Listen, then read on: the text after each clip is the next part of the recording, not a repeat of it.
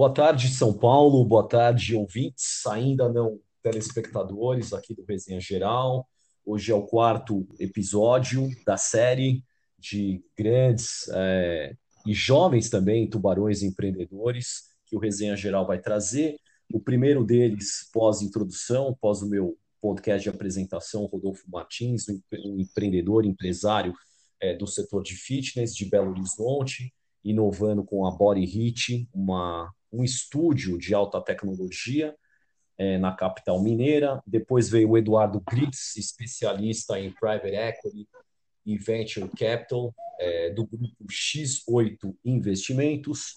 E semana passada, agora no ar, é, o jovem Natan Janovic, ou Janovic, é, ele é o cofundador e visionário do Rent Brella, que é uma empresa que aluga guarda-chuvas, é, com presença aí no mercado é, corporativo, em prédios comerciais, em plantas industriais, com patrocínio aí da Unimed e também com parcerias da Coca-Cola e com a Ambev. E hoje eu tenho o privilégio de estar com um grande tubarão aí de vários setores, que é o Davi Cohen.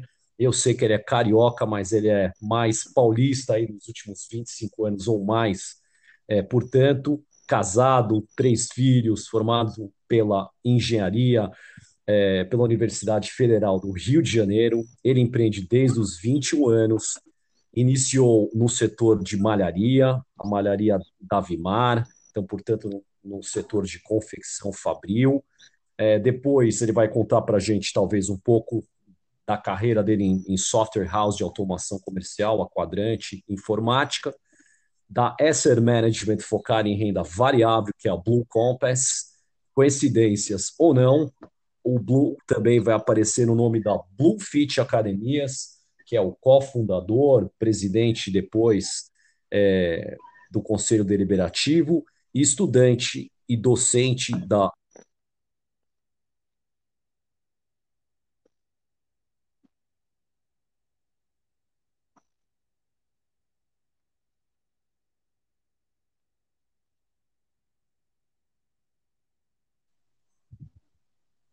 Davi?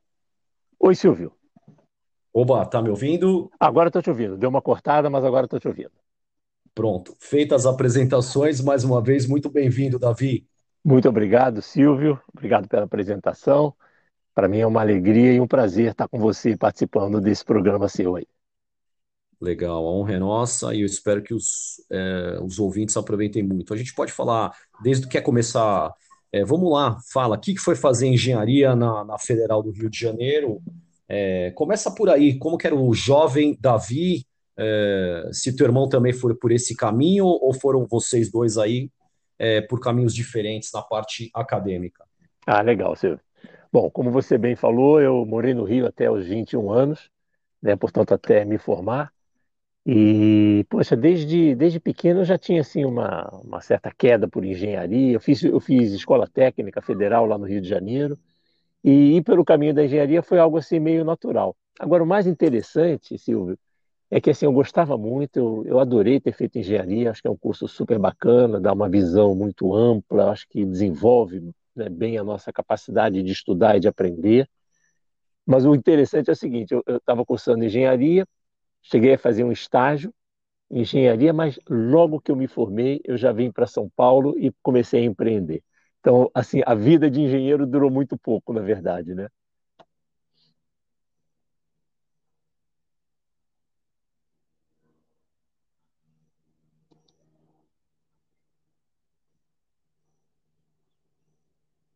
Davi? Oi, Silvio. Tá me ouvindo?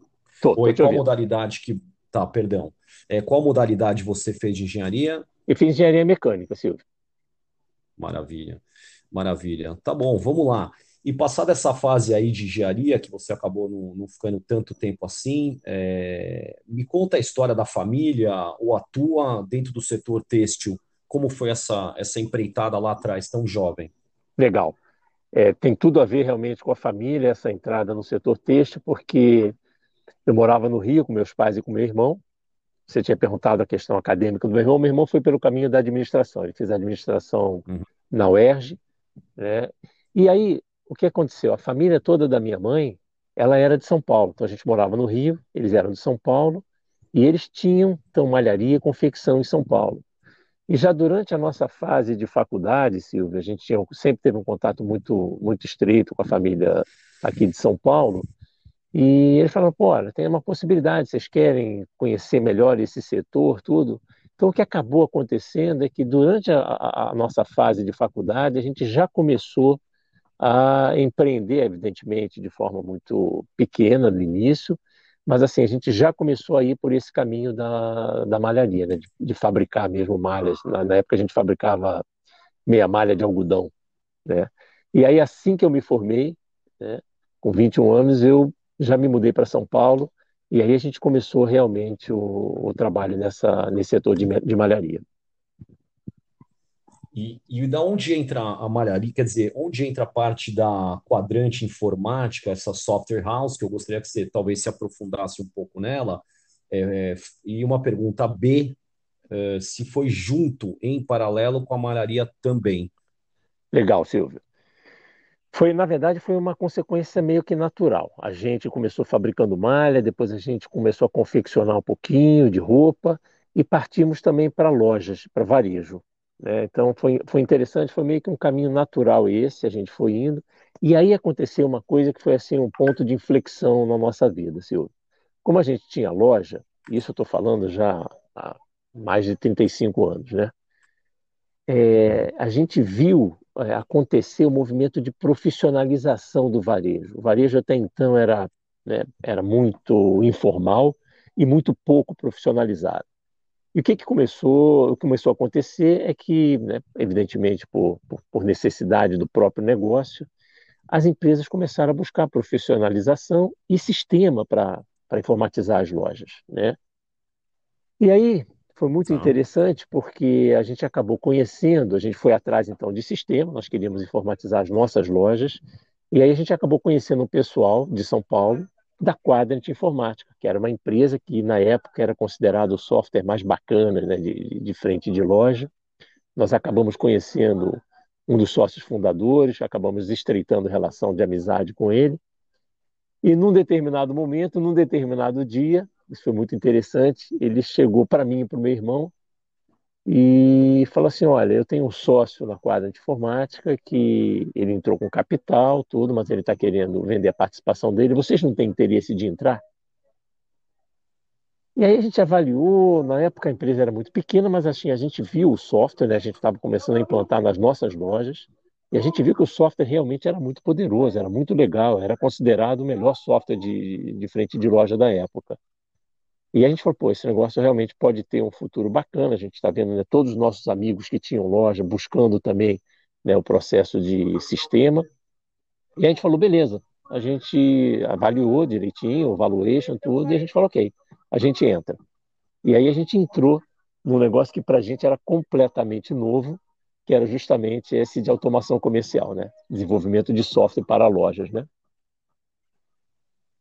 Fantástico, fantástico. E ficou quantos anos, Davi, com a Quadrant em informática? Olha, a história da Quadrant foi uma história muito bacana para a gente, Silvio, porque a gente entrou em 95, ano de 1995, e a princípio a gente entrou, Silvio, só como sócio investidor.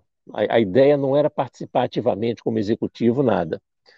E era acompanhar, fazia parte do conselho e tudo. Mas o que, o que acabou acontecendo foi que logo que a gente entrou, isso em 95, surgiu um projeto muito interessante para a Quadrant, sabe? Que era um projeto que na época envolvia dois grandes parceiros, duas grandes empresas. Uma delas era a Fininvest. Não sei se os ouvintes é, lembram, a Fininvest na época era uma empresa que oferecia crédito pessoal. Então, os lojistas né, que vendiam parcelado na época se utilizavam então da Fininvest como uma das empresas, né, como outras, dentre outras, para oferecer crédito né, para o parcelamento. Então surgiu um projeto entre a Fininvest, a Quadrant e a Procomp, que na época era uma grande fabricante de equipamentos, que depois eles acabaram desenvolvendo as urnas eletrônicas, essas que a gente usa né, nas nossas votações aqui no Brasil. E era um projeto muito grande, Silvio, porque juntava então. Um, a ideia era oferecer um pacote completo para o lojista. A gente oferecia o hardware, que era de fabricação da Procomp, oferecia o software de gestão, que era da Quadrat, e oferecia dentro desse software integrado uma caixinha de crédito. Então oferecia uma solução parruda, completa para o varejista. E aí, por conta desse, desse projeto, que era um projeto muito grande, um dos, um dos fundadores era o cara né, que, que desenvolveu o software, né, que é o Zaguri.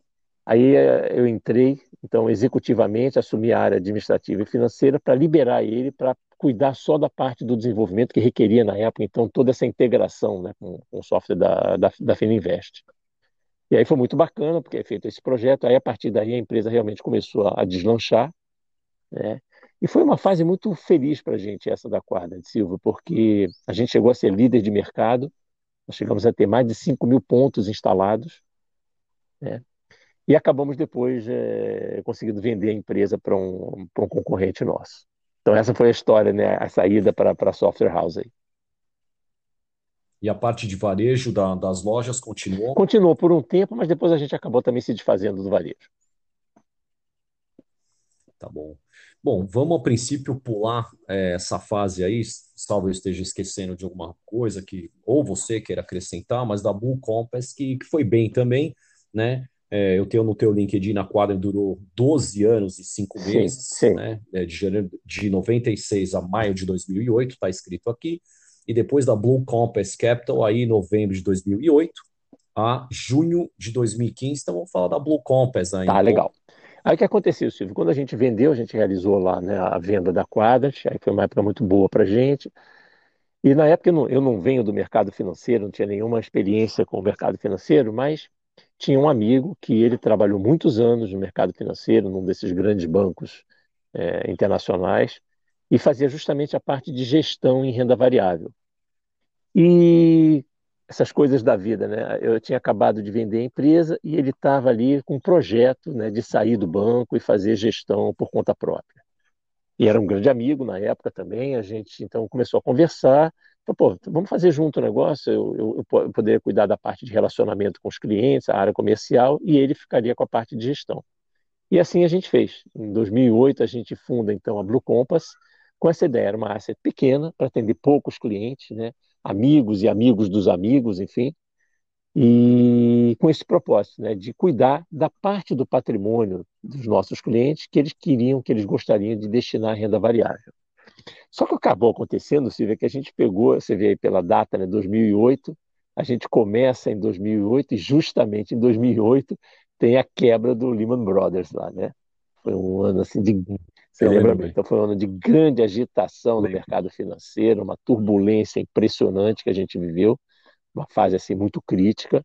E a gente assim começando, né, a empresa nascendo e já de frente encaramos essa essa essa situação. Mas no final das contas foi um projeto bom também, a gente acabou superando né, essa, essa fase inicial e tocamos a empresa por, por, acho que por 12 anos mesmo. Fantástico. Eu, eu do Lima, eu lembro a sede europeia, que é, era em Londres, e eu fiquei esperando me atender um par de horas. No começo eu achei estranho, porque a pontualidade da Londrina era é, fabulosa e, e, folclórica, porque começa é, até antes, às vezes, ou, ou, é, uns segundos antes, e os caras não vinham, não vinham, não vinham. Tinha aquela reuniãozinha na Aeronex e tal, e meu Deus, aquele prédio, eles falaram, você está chegando aqui, está Exato. É, mas é, foi inesquecível. Tomei um, boas horas, mas é, eles foram muito legais, pessoal, lá de cima, então eu lembro bem dessa cena. Exato. Também. Agora, vamos dar um pulão aí para Bullfit tá. aí. E aí eu vou te botar numa sala justa. Qual foi a tua maior paixão, é, se é que dá para ter uma só, na tua carreira como empreendedor e empresário? A Bullfit foi a maior? Olha, legal, Silvio. A, a Bluefit, eu acho que assim, foi o projeto, acho que que me deu mais alegria, sabe? É, eu acho que todos os outros foram bacanas também, cada um com a sua peculiaridade, né? cada um com as suas nuances e com seus aprendizados. O, aprendizado no, no, início da carreira foi muito importante, né? de empreender, de ver todas as dificuldades, ver como de verdade o empreendedor no Brasil é, tem grandes desafios, né? desafios de toda a natureza. É, foi uma fase importante para a gente ganhar experiência. Depois a fase da, da quadra foi muito boa também, porque a gente acabou, foi a primeira vez né, que a gente conseguiu realizar a venda de uma empresa. A Blue Compass nessa fase de gestão, mas a Bluefit foi um, assim, uma trajetória, eu diria que meteórica e muito bacana. Né? Muito bacana, foi, acho que de, de tudo, olhando né, toda a trajetória, foi a, acho que foi a fase que me deu mais alegria, sabe, Silvio? Legal, quer dizer, não tem idade para empreender ou vou tomar liberdade aí de uma é, da língua portuguesa de reempreender e ser reempreendedor, né? Nunca, não há limite, né, para Sem, idade, sem é dúvida, Silvio. Acho que o tempo todo a gente está, né, quando a gente está com a mente ativa e, né, e querendo realizar, eu acho que é tão bom porque realmente não tem idade. Pelo contrário, Silvio, acho que a gente também, com a idade, a gente vai ganhando, assim, vai adquirindo a experiência de toda a trajetória. E é muito importante. Olha, eu vou te contar uma coisa que aconteceu na Bluefit e que, bom, para os nossos ouvintes e espectadores que não sabem, o Silvio teve uma participação, o Silvio e a Raquel tiveram uma participação expressiva no projeto da Bluefit. Né? Mas eu vou contar como é que começou, Silvio, o projeto da Bluefit. Né? A gente a gente então eu tinha estava né, né, concluindo o projeto da Blue Compass e aí surgiu, então, uma possibilidade. Eu conhecia um dos, um dos fundadores da, da, da Bluefit, que na época nem se chamava Bluefit, era um outro nome. Na verdade, eram quatro empreendedores, quatro jovens empreendedores, todos eles da área de fitness. Né? E um deles eu conhecia muito bem, conhecia a família, que é o Fernando Corse. É, e qual a ideia? Qual, qual foi assim, o insight que eles tiveram que eu acho que achei que foi bacana? É, a ideia deles, inicialmente, era construir uma rede de academias, né, mais ou menos no modelo da, da, da SmartFit, né, que era, era, na época, o grande, praticamente o único player do mercado. Mas a ideia era assim, poxa, oferecer mais serviço né, para o cliente. O, o, quanto, o quanto de serviço a gente pode oferecer por um ticket muito baixo. Né? Eram academias grandes, então assim, era volume, mas tinha uma coisa, Silvio, que me chamou particularmente a atenção, que era a receita recorrente. Como eu tinha, né, por isso que eu te falo a questão da experiência, das vivências que a gente vai tendo ao longo da vida. Na quadra de informática, a gente trabalhava com receita recorrente. Os nossos clientes pagavam uma mensalidade, né, justamente para ter direito à utilização, à licença do, do uso do software e também manutenção, atualizações tecnológicas, etc. E a gente viu o valor que isso tinha quando a gente foi negociar a venda da empresa. Então, assim, receita recorrente é uma coisa muito valiosa para a empresa, porque você tem uma base de clientes, você tem fidelidade, enfim. Você pode ofertar mais né, produtos e serviços para essa mesma base de clientes. Então, assim, é um, né, a gente, eu, na época, percebi o valor que tinha esse negócio. Um dos, um dos aspectos, justamente por esse, era um negócio de receita recorrente, era um negócio muito inicial, né, ainda né, começando no Brasil, um, um, verdadeiro oceano azul, né, um único player, né, e a ideia do projeto era muito bacana. Então, quando a gente tomou contato, né, na época eles tinham duas academias, a gente olhou e falou, bom, ok, surgiu a possibilidade de entrar como investidor, a gente falou, ok, a gente pode, a gente entra, mas assim, o que, onde é que a gente pode ajudar? A gente pode ajudar justamente com essa experiência que a gente teve, né, de varejo, de receita recorrente, enfim, de, de, de pontos né, de, de, varejo, tudo, a gente pode ajudar na seguinte maneira: vamos formatar. Né? Se a gente quer criar uma rede para crescer realmente, ser uma rede forte, a gente precisa formatar, a gente precisa construir uma marca. Então, assim, todo um trabalho pela frente. Então, a ideia era fazer um projeto grande desde o início. A gente pode entrar, mas, evidentemente, é um negócio de capital intensivo, academia. Né? Para você ter uma ideia, para os ouvintes aí terem uma ideia, uma academia desse porte hoje é um investimento mais ou menos aí em torno de 3 milhões e meio. É, então é um negócio de capital intensivo. E a gente falou, bom, a gente entra no projeto, eu e meu irmão, e a gente pode fazer o seguinte, é, a gente ajuda então nessa formatação e vamos buscar, né, assim que possível, um braço financeiro para que nos dê possibilidade de um crescimento mais robusto. E assim a gente fez, Silvio. E aí é interessante, uma coisa interessante para os ouvintes aí, é que a marca Bluefit, o nome Bluefit, nasceu numa reunião no escritório do Silvio e da Raquel. Né? E nasceu ali, a gente estava reunido ali todos nós, né? porque nessa ideia de, né, de, buscar padronização, a gente falou, bom, então vamos buscar arquitetos competentes né, do, do, do setor, vamos buscar padronizar as nossas academias e vamos construir uma marca. Né? E a gente né, foi, foi atrás e conhecemos a, a, Raquel, a Raquel Cabani, né? Que era uma grande arquiteta e especialista na, na área fitness. E numa reunião, né? Você lembra bem, na sala lá, todos nós, os, os, os sócios ali reunidos, e de repente surge o nome Blue, Blue Fit, né? E ela nasce ali e a partir daí, então, é toda uma história né, de, de, crescimento e de desenvolvimento da marca e da, e da rede. É sensacional. Eu sou muito suspeito para fazer as perguntas, porque eu lembro isso assim, fosse sim. ontem, né?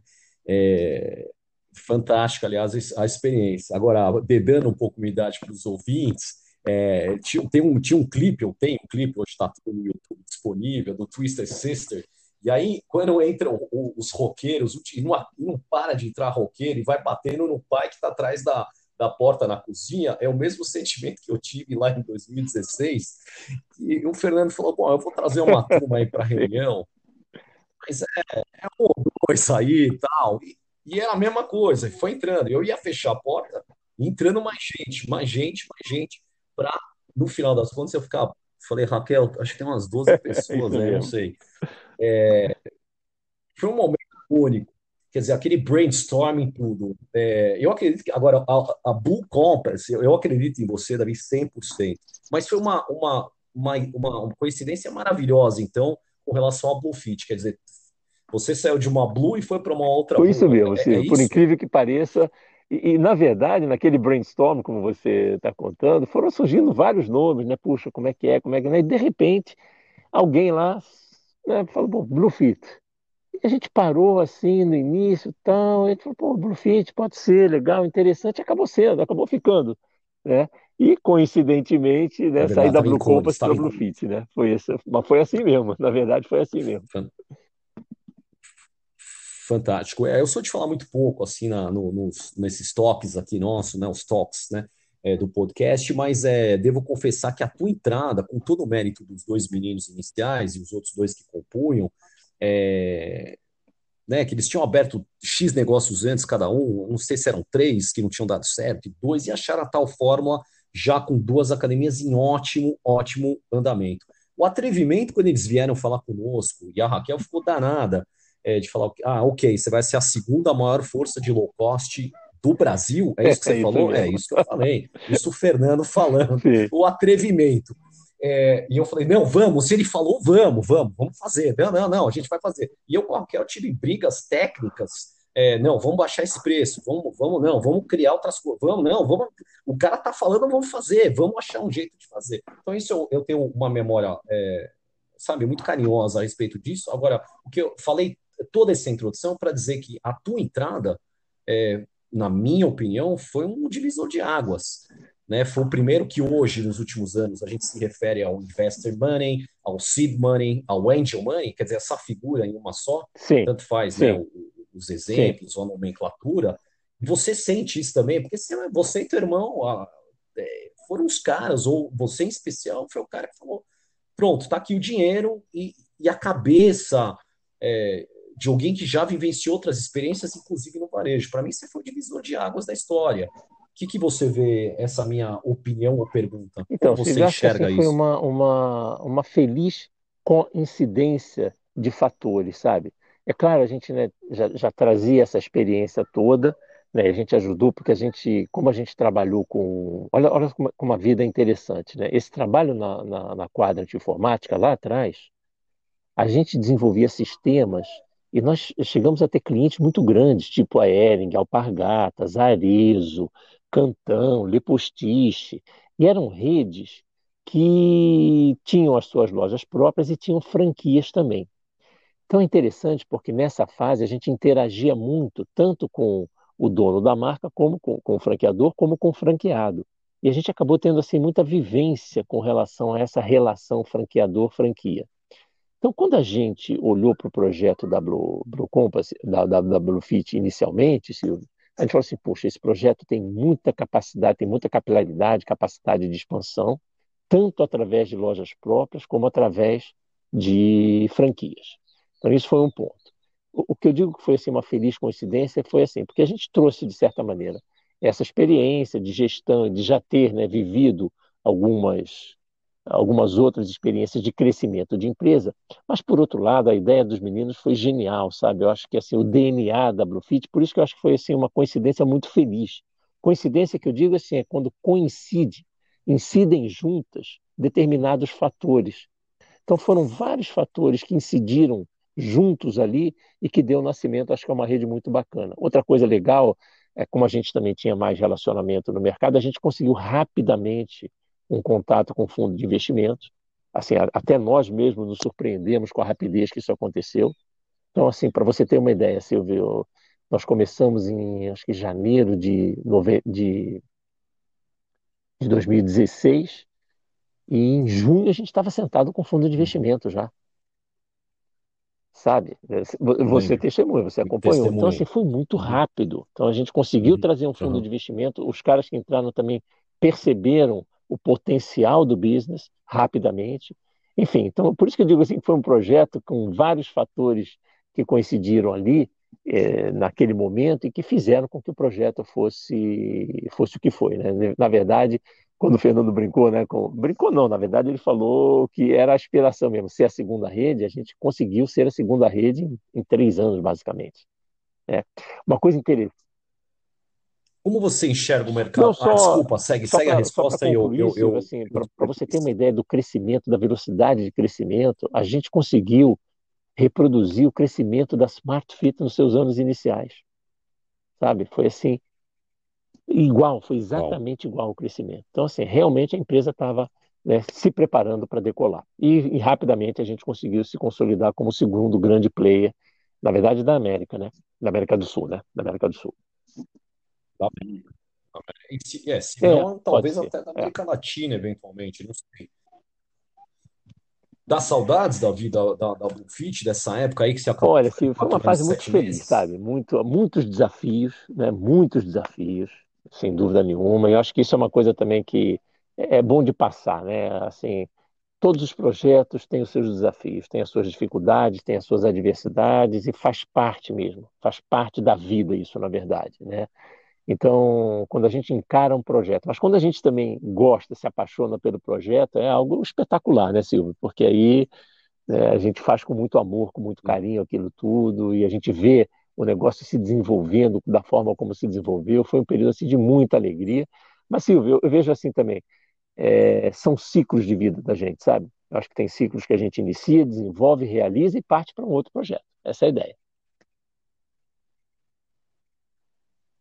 Dá algum arrependimento não ter segurado um, um pouco de equities e, e mesmo perdendo a posição de presidente do conselho é, deliberativo ou administrativo? Não, Silvio, olha, a gente, a gente tomou uma decisão num, num, determinado momento, porque a gente, assim, a gente pegou o projeto bem do comecinho, né? E eu acho que chegou num, num, determinado momento onde a gente falou, poxa, tá ótimo, acho que o que a gente realizou aqui está muito bom, né? Para as nossas aspirações foi muito mais do que a gente imaginava no, no, no, no período de tempo que foi. Então, assim, a gente saiu assim com muita tranquilidade com relação a isso. Acho que é um ciclo realmente que a gente fechou, mas um ciclo muito feliz para a gente, muito feliz. Como você enxerga o mercado fitness atual e como você enxerga o mercado fitness é, de low cost propriamente, é, como esses players, né? Smart, o que era o Fit é, e esses outros players que mostraram bem a cara no setor. Olha, Silvio, eu vejo assim, bom, é, primeiro a gente, né, na verdade, ainda está nessa fase da pandemia, né, essa fase pegou assim em cheio, não, não só o setor de academia, mas né, praticamente todos os setores aí ou, ou, a grande maioria dos setores. E o que acabou acontecendo, Silvio, foi o seguinte: é, tinham outros dois players né, no, no, setor de low cost que eu acho que assim acabaram né, mostrando a sua fragilidade maior nesse período de, de pandemia. Então, assim, eu vejo, né, olhando para o futuro, eu acho que a Smart Fit, evidentemente, é o grande player desse, desse segmento. Eu acho que a Bluefit cada vez mais vai se consolidar como segundo player. E eu enxergo assim esses dois players assim se desenvolvendo muito fortemente assim que a gente realmente passar por essa fase agora de vacina e a pandemia ficar realmente para trás, onde as pessoas se sentirem mais confiantes para voltar às suas atividades. É claro que não vai ser nada, vai ser igual como antes, mas assim, só de a gente poder realmente sair e realizar as atividades, né, é, com mais liberdade, eu acho que é é um setor que vai voltar muito forte, Silvio, eu acho. E eu acho que os dois grandes players vão ser a Smart Fit e a Blue Fit, sim. Você, você vê algum perigo assim? Quer dizer, agora você está isento e presumo eu, você possa opinar livremente. Mas essas redes como o Selfie, é, a Just, que já era uh, anteriormente existente, operacional, e algumas outras abaixo desse radar, atuando em outros. É, mas também no mercado de low cost. Você vê alguma marca que amedronta ou, ou que está fazendo um movimento A gente viu assim surgirem outras marcas, assim, também no setor de low cost, mas assim pegando uma faixa mais popular ainda, né, bem popular. Então, acho que estão surgindo redes com essa proposta, é, redes interessantes, sim, mas, assim, sinceramente, eu acho que é, esses dois vão ser os grandes players. Né? Você vê que tanto a Just Fit quanto a, a Selfit, elas já existiam antes da, da Bluefit, né? ambas com fundos de investimento dentro, tudo, mas você vê que é, assim, não, não conseguiram se consolidar. Né? E eu acho que, sinceramente, eu enxergo dois grandes players e, e nascimento de outras redes assim mais, eh, mais populares, com ticket menor ainda, eu acho que isso vai acontecer sim. Tá. Você gosta e, setor de estúdio ou setor clube, academia? Algum setor você vê um perigo com essa pandemia ainda? Ainda que em alguns lugares do Brasil a gente decrete que acabou, você acha sim, sim. que não acabou de fato, né? É, não tem imunização, não tem vacinação, mas existe algum setor que está mais fragilizado com essa história? Olha, Silvio, eu acho assim, é, o que, eu acho que o que vai é, retomar com muito mais força é o setor de estúdios também. Né? Eu acho que o, o setor low cost acho que ainda tem muito para crescer no Brasil. Né? O Brasil é um país realmente continental e a gente viu ali pela né, na velocidade do nosso crescimento, a gente viu o potencial de mercado que existe. Agora, existe também, acho que um potencial enorme para os estúdios, né, que são realmente focados em determinados tipos né, de, de atividade. Eu acho que isso vai ter assim, um crescimento muito forte também para frente. Eu vejo assim, Silvio, assim, olhando né, agora mais de fora, a gente tem o setor high-end, né, que são as academias premium, e eu acho que isso sempre vai ter, né, as academias premium, existe um, um mercado ali cativo, existe o, o, o, mercado low cost e eu acho que vai, existe o, o, setor de estúdios também. Eu acho que vão ser esses três grandes é, segmentos aí no, no, mundo, no mundo fitness. E, e, o fitness at home e o fitness em casa, como você vê essas tecnologias e plataformas que já chegaram é, e estão chegando cada vez mais. Olha, que também tem o seu espaço, mas eu acho que assim, o brasileiro principalmente adora ir para academia, adora fazer as atividades coletivas. Uma das coisas que a gente percebeu assim na, na, na nossa trajetória da Bluefit foi isso. A gente, quando a gente entrou, e esse foi um dos diferenciais da Bluefit, né? A gente entrou com aulas coletivas tanto aulas de, de luta, de artes marciais, como aulas de ginástica em geral, né, com várias modalidades. Silvio, é impressionante, as pessoas adoram fazer ginástica junto, adoram ir para academia. Então, acho que assim, isso, né, o brasileiro adora isso. Então, acho que, é, preferencialmente, as pessoas vão voltar a ir para academia, vão voltar a fazer suas atividades né, normais, como, né, como, com mais liberdade, com mais segurança. Existe um mercado para atividades online? É claro que existe. Né? Isso não é só no mundo fitness, né? a gente está vendo isso acontecer aí em diversos setores da economia. Mas eu acredito muito mais no, assim, em termos de, de, de projeção de crescimento, eu confio muito no, no, ainda em academias físicas mesmo, sabe? Mesmo em qualquer um dos setores, tanto estúdio como high-end como low cost. Fantástico, fantástico. Tá bom, é, entendi. Tá bem, tá bem, tá bem colocada essa questão de, de academias, de estúdio. Sim é, de clubes, né, que é o high-end que você chamou, eu, eu, também me refiro dessa maneira. É, eu acho que eles, em particular, o high-end está um pouco, deli tá tá, um pouco delicado, tá, talvez, sim. a situação. Não é fácil manter. É, o custo, né, os encargos, a grandeza que eles optaram por ter um padrão, sim. né, o luxo, os serviços, é, o número de funcionários. Agora, você vê, enxerga Sim, eu que acho possa que, assim, reverter isso para eles? De todo o setor, eu acho que é o setor que vai ter mais dificuldade né? É, a gente vê, são academias que têm o CAPEX assim, muito alto, o valor de investimento é altíssimo né? nessas, nessas, nessas redes.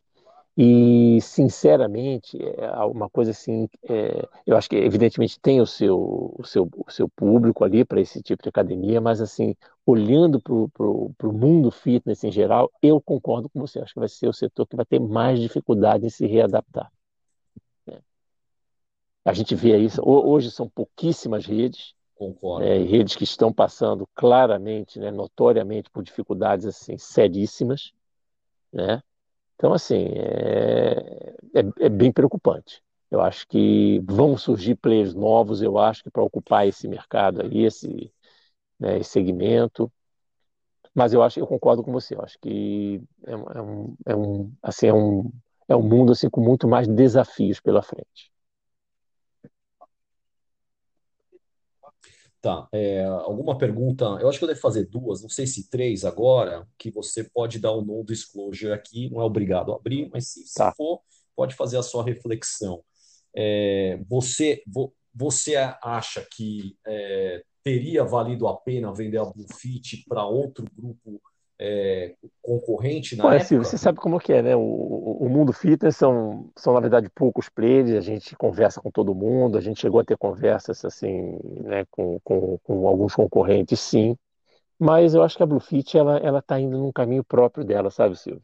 Eu, eu enxergo assim, com a entrada, né, do, do fundo, de investidores, né, mais qualificados, eu acho que a Bluefit, ela vai seguir um caminho próprio dela, né, de crescimento mais robusto, para mais na frente aí, aí pode ser que né, surjam outras, outras possibilidades. Mas hoje, assim, respondendo objetivamente a sua pergunta, eu enxergo assim que a Bluefit ela tem um caminho próprio pela frente ainda.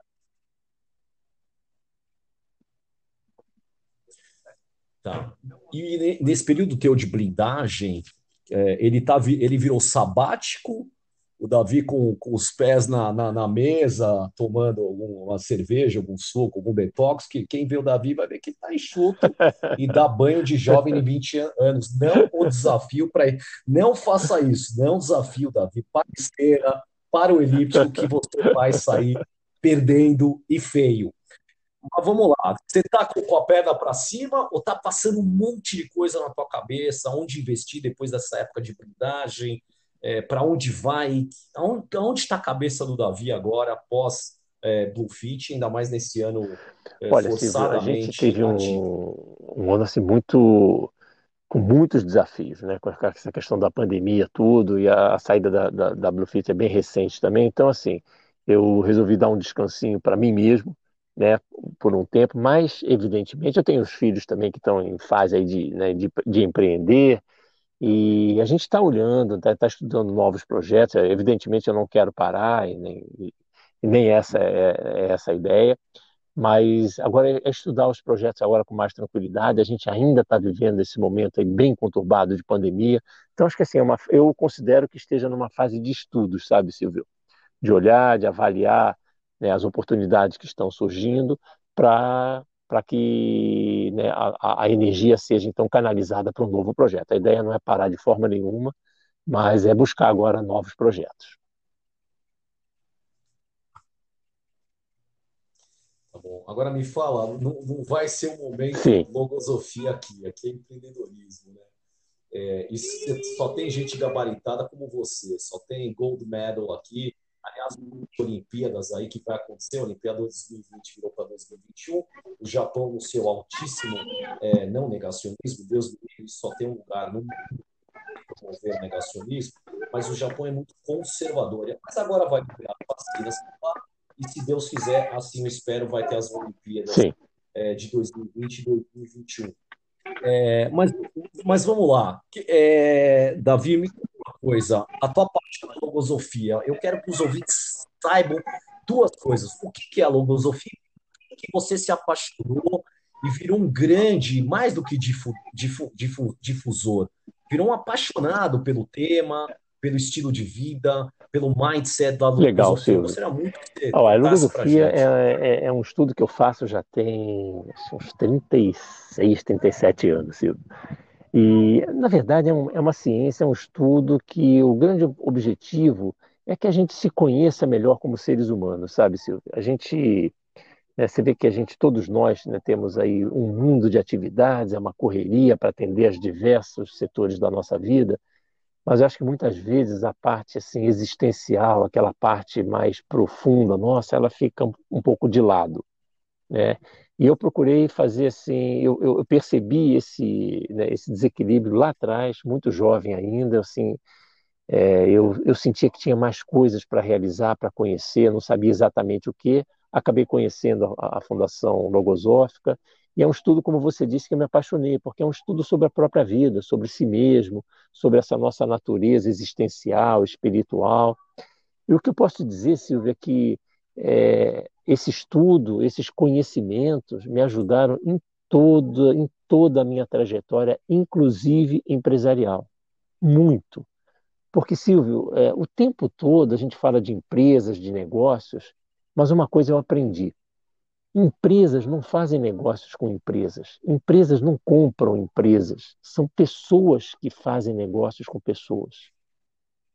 É sempre pessoas que estão conversando com pessoas.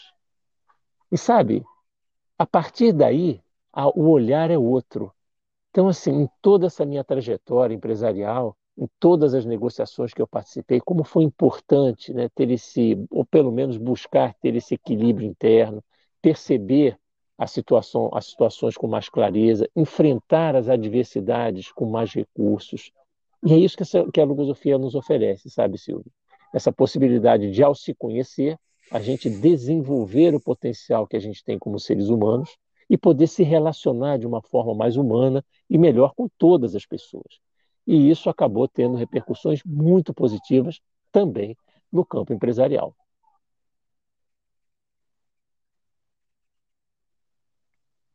É, na verdade, você já respondeu brilhantemente é, a uma pequena pergunta que eu faria. Né? Eu, eu ia dizer justamente agora, como você implantou essa filosofia, né, a logo, a logosofia, dentro do teu empreendedorismo, da tua vida empresarial, mas eu acho que está meio que respondido, né?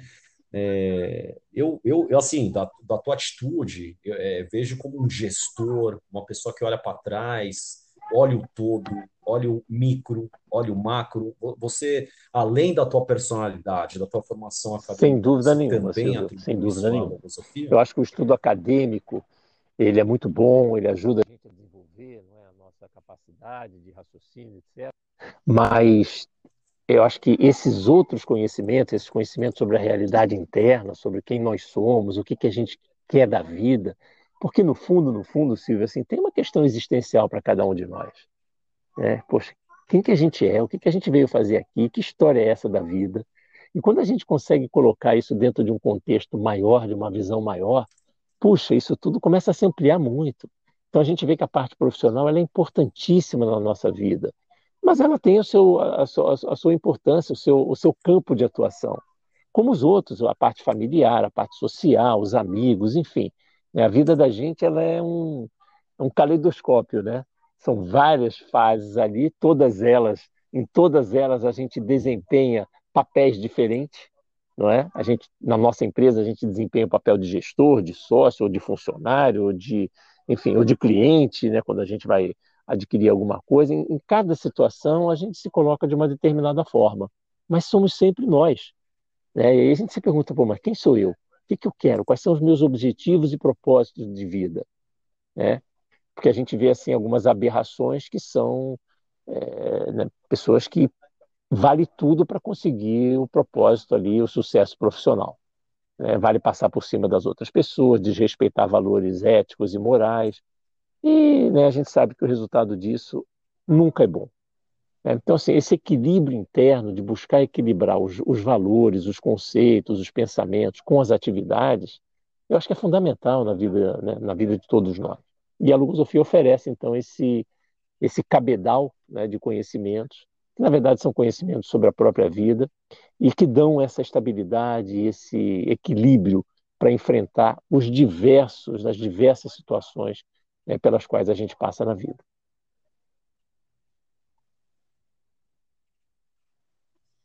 Você acha que sempre teve a sorte de ter o teu irmão com você ou você sempre teve sorte é, de, graças a Deus, juntar com pessoas bem intencionadas, com os mesmos objetivos é, profissionais? Você se acha sortudo, afortunado nesse aspecto ou não? Não, teve momentos que eu fui, fui sozinho, obstáculo, Poxa, é, olhando toda a trajetória, né? Poxa, foram muitos os momentos difíceis, as angústias, as dificuldades, as quedas, em todos esses processos. A gente, a gente olha assim, contando essa história, parece, ah, então foi tudo bem, foi sempre tudo bem. É claro que não.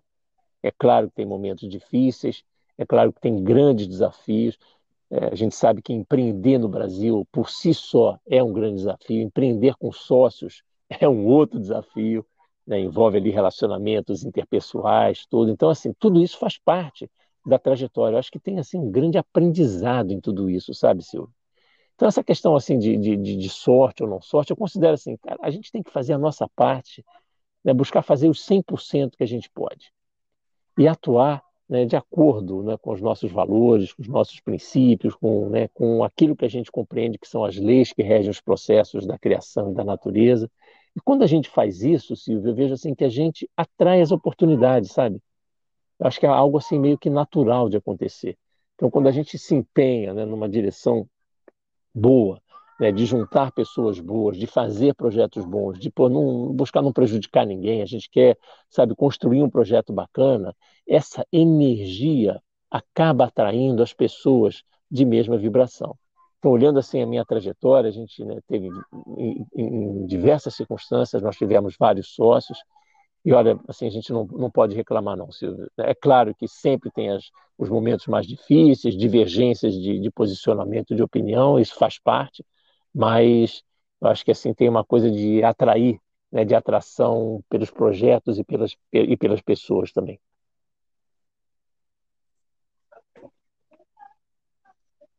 As duas últimas perguntas, eu queria que você desse uma mensagem poderosa. É, são parecidas, mas são para grupos diferentes. O que você diria para um empresário se derrubou um pouco aí, coitado, aí nesse momento de pandemia, principalmente 2020, 2021, ano de esperança, ou aqueles que querem empreender vamos dizer, uma faixa etária, digamos, entre 40 e, ah, sei lá, 60 anos. Eu vejo assim, se a gente realmente está passando por um momento, alguns setores foram afetados de forma assim muito contundente, né, e, e, e vai requerer um esforço muito grande para se recuperar. Mas uma coisa que eu aprendi, Silvio, assim, toda essa trajetória, e esse é um dos conhecimentos que eu, que, que eu tenho muita gratidão que eu, né, que eu pude absorver da filosofia, assim, tudo passa, sabe, Silvio? As coisas boas passam, os momentos difíceis também passam. Tudo passa na vida. A pergunta é o que, que fica? Né? Qual é o aprendizado nosso de tudo isso? Eu acho que essa fase está trazendo enormes aprendizados para todos nós como seres humanos, não só como profissionais, como seres humanos. A gente, assim, acho que é, a gente brinca, diz assim, foi um freio de arrumação, né? Aquela parada deu aquela, né? aquela freada brusca, todo mundo ali né? foi jogado, foi atirado numa nova condição de um dia para o outro. E de repente a gente parou e falou: puxa, mas né, coisas que valiam muito, de repente passaram a não valer nada, e vice-versa, coisas que não tinham nenhum valor passaram a ter muito valor. Coisas não só no, no, no, no empreendedorismo, no campo profissional, mas no campo pessoal também. Você vê, hoje a gente não valorizava nada você cumprimentar, dar um abraço né, numa pessoa, era uma coisa natural, corriqueira. Hoje, né, fazer isso, né, como a gente, que valor que tem isso, né? E como isso, muitas outras coisas. Então, assim, para o empreendedor que está passando por essa dificuldade, eu vejo assim, não, nós não temos outra alternativa que não continuar a luta, né? Essa fase vai passar e a gente tem que agora, né, a, a luta é por manter o nosso negócio de pé, funcionando, girando, porque eu sinto também o seguinte, Silvio, tá, tá, tá, isso está gerando uma demanda reprimida enorme. Né? Eu acho que alguns setores vão voltar com muita força, com muita força. Então, acho que o, o grande desafio agora é manter os nossos negócios vivos, manter os nossos negócios de pé, para aproveitar né, essa, essa nova fase, essa nova onda que vai vir. E eu acho que a gente já está se aproximando dela. E para o empreendedor, né, que... Oi, pode falar, Silvio. Tá, e a última não, e para o ah, empreendedor, né, que você falou nessa faixa aí dos 40 anos, eu acho que agora também, né, é, vão surgir muitas oportunidades, sabe, Silvio? Muitas oportunidades. Eu acho que o mundo está se redesenhando E nesse redesenho, a gente vê uma série de oportunidades surgindo. Né? Esse mundo online, virtual, veio assim trazer mudanças muito significativas para setores que a gente achava que né, já estavam consolidados e a gente vê que estão precisando se reinventar. Então, assim, é que a gente esteja muito atento às novas tendências, a como o mundo está né, tá se redirecionando a partir de agora. E, assim, muita atenção aos sinais né, para onde as coisas estão caminhando. E aí buscar, então, as oportunidades né, que estejam alinhadas com esse novo direcionamento que está surgindo agora.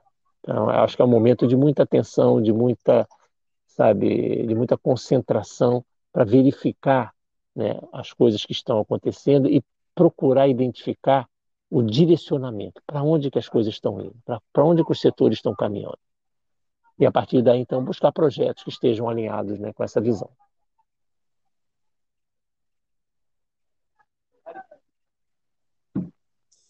E uma pequena palavra para os jovens empreendedores de 20 a 30, o que, que você diria a esse cara que já está em hub, é, incubadoras, aceleradoras, está assim, sabe, com sangue nos olhos, o que, que você diria para essa geração mais, bem mais nova e com menos familiares? Ah, acho que para os jovens, a gente, né, olhando para a nossa juventude, aí. olhando lá atrás, né, eu acho que a gente tem essa, essa fase assim de grande energia, de grande vitalidade, né, de paixão pelo aquilo que a gente está fazendo, eu acho que a gente tem que só é, procurar sempre aliar isso com os valores humanos.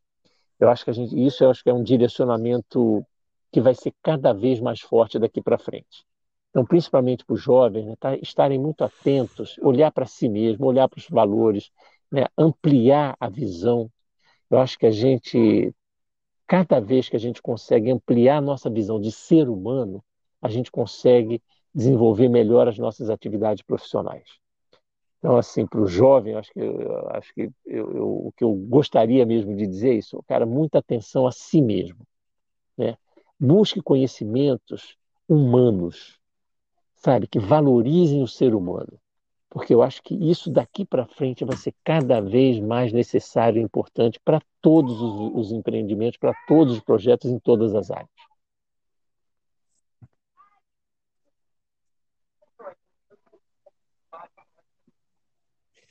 Qual é a próxima, abre aspas, como última pergunta, liberando aí é, o Davi é, com a sua família, mas qual é a próxima, abre então, aspas, então, ainda está em estudo, sabe? A gente agora está estudando, estou vendo aí algumas, algumas oportunidades, algumas possibilidades, é, mas assim, não tem nada muito definido, mas acho que tem algumas, alguns, o que eu falei ainda há pouco, né, principalmente para os empreendedores que estão aí nessa luta né, por, por ultrapassar essa fase, eu acho que a gente tem que estar muito atento e é isso que eu, tô, é isso que eu tenho procurado fazer, sabe, Silvio? Eu estou assim, procurando observar muito como é que as coisas estão caminhando, para que lado que elas estão caminhando, para procurar um projeto que esteja bem alinhado com o que eu sinto, pelo menos, com o que eu acho que vai ser, né, vão ser as novas ondas daqui para frente.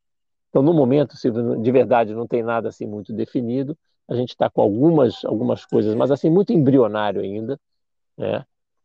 Mas a ideia é, sem dúvida nenhuma, ter novos projetos, isso sem dúvida nenhuma.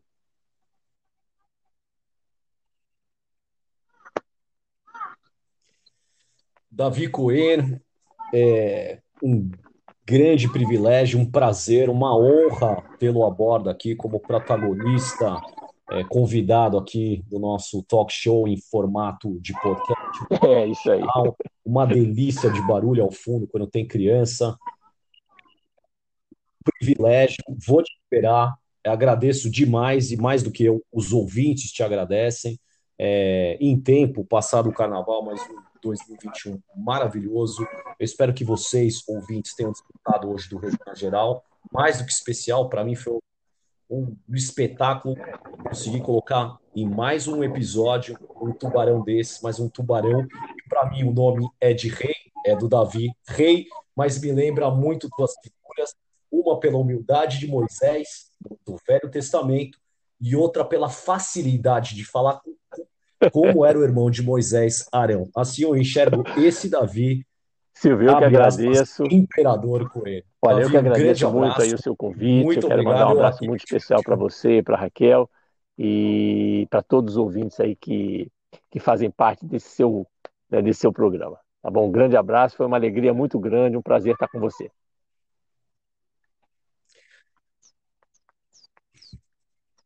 Tá bom? Muito obrigado de novo, um abraço a vocês e até o próximo episódio, se Deus